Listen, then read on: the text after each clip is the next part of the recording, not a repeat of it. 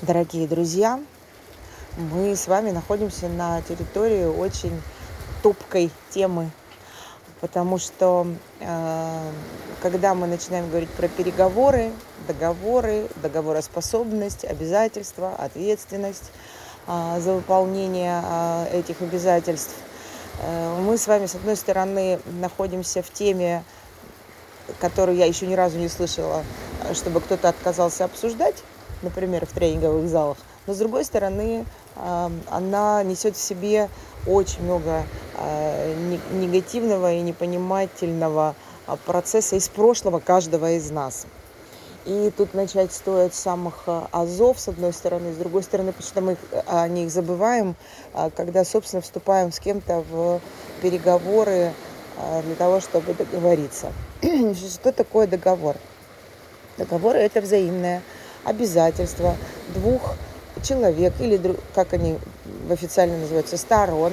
Это могут быть организации человек, это может быть организация, организация, ну, кто угодно, а кто умеет говорить. Может говорить, говорить и договориться. То есть что? Договориться а, о том, что они по отношению друг к другу а, сделают что-то в будущем.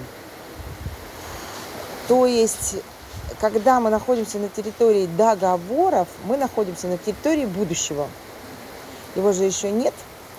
Зато у нас есть опыт из прошлого, когда мы помним, когда мы с кем-то договорились, и нас после этого обманули. Что значит обманули? Кто-то что-то пообещал по отношению друг к другу сделать и не сделал. Вот это называется обман при договоре. И э, когда мы начинаем с кем-то переговариваться, нам очень важно в первую очередь оценить, этот человек будет вообще свои обязательства, свои обещания по отношению к нам сдерживать или нет. И как это можно оценить? Мы находимся в мире с вами, который нынче мультикультурно, кросс-культурно пересечен. И когда вы с кем-то договариваетесь, я, конечно, понимаю, что я сейчас сделаю несколько шагов на не очень толерантную почву, но помните, пожалуйста, что каждая культура несет в себе собственное отношение к тому, сколько раз можно сорвать обязательства. А в некоторых культурах это вообще не считается зазорным, а в некоторых культурах не считается зазорным по отношению к чужакам, а в некоторых культурах это вообще, может быть, последнее, что вы в жизни сделали. А, это взяли, что-то пообещали и не сделали. А, это первое. Второе. Ну, но это не значит, что все таковы люди. Второе. Когда мы первый раз договариваемся с человеком, мы можем оценить, будет ли этот человек держать по отношению к нам свое слово, то есть договороспособный ли он – а, только по рекомендациям в его адрес других людей, которым мы уже доверяем. Ну, кто-то нам рекомендует кого-то, а кто-то ручается за кого-то и тому подобное. Кто-то просит за кого-то и тому подобные вещи. Это первый раз. И первый раз почти всегда проверочный. Доверяй, но проверяй, это, конечно, расхожее выражение и так далее. Далее а, мы с вами а, находимся на а, следующем этапе. Вот, когда мы говорим про договор, это про будущее, а будущего еще нет. И оно зависит от того, какие действия мы предпринимаем. И вот этот проверочный э, первый вариант, он, э, конечно, может быть роковым и для нас, для себя, потому что мы, значит, первый раз договариваемся с человеком, пообещали что-то взаимно, и смотрим, будет он выполнять обязательства или нет. В это время мы могли бы успеть выполнить свои, потому что, представьте, тот-то человек то же самое делает, он смотрит, выполняете ли вы обязательства по отношению к нему. И мы очень часто входим в клинч под названием «О, он не делает, значит, я могу не делать». Это очень важный момент. То есть, чтобы вам встречались все чаще по жизни договороспособные люди, шанс на то, что их будет больше, увеличивается, если вы сами договороспособный человек. Это значит, что за вас и поручатся, и порекомендуют, и попросят, если что. Это э, раз. А второе, мелочей в этой области нет. А, то есть касается все, особенно обещания самому себе.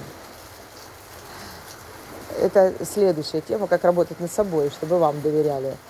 А если мы говорим о втором и третьем разе, нам нужно понимать вот какую вещь. Например, первый раз прошел успешно, человек выполнил свои обещания, вы выполнили свои обещания, ударили а, по рукам а, в благодарность о совместно хорошо проведенном времени и расстались.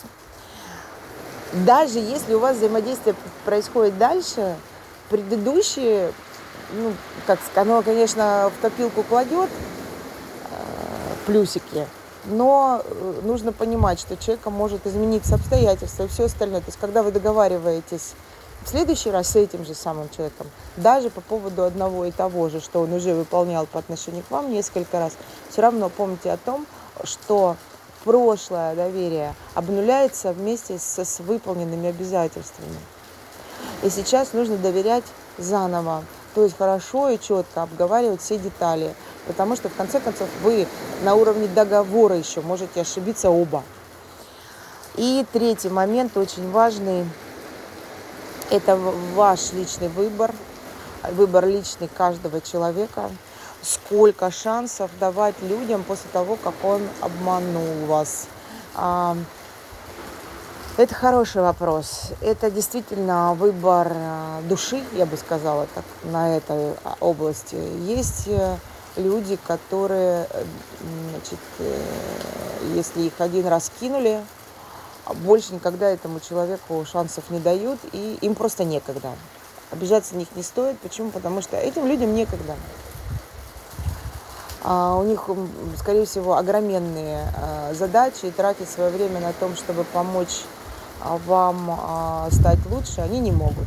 У них другие задачи на этой планете. Поэтому к встрече с такими людьми важно готовиться и важно понимать, что это, если он важный человек, и у него много а, возможностей помогать другим людям и делать что-то для них в будущем, то нужно понимать, что если вам вы договорились с таким человеком, то кровь из носа что называется, отложите все дела в сторону, переверните мир, но выполните обязательства по отношению к нему.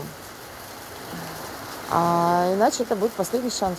Он будет улыбаться вам, даже руку подавать иногда. Хотя в мужской среде я не была бы так уверена. Но договариваться не будет. Это значит, что вы потеряли несколько возможностей в жизни хороших. Вам придется другие пути искать поддержки. Это первое. Вторые люди дают 3-4 шанса, проверяют, что случилось. Но ну, вдруг, правда, уважительная причина. У каждого из нас есть свой такой собственный лимит. Вот. А, а есть другие души на планете с задачей а, делать мир лучше, помогать душам расти. Такие люди будут давать вам бесконечное количество шансов. И знаете, они дают не только шансы, но и любовь еще вместе с ними. Эм, и шансы эти обычно э, останавливает лично Вселенная. А, что-то случится, и вы больше не сможете контактировать с этим человеком. По-разному очень бывает, поэтому вывод один Э, растить собственную договороспособность, то есть а, каждый раз а, делать все возможное для того, чтобы выполнять обязательства.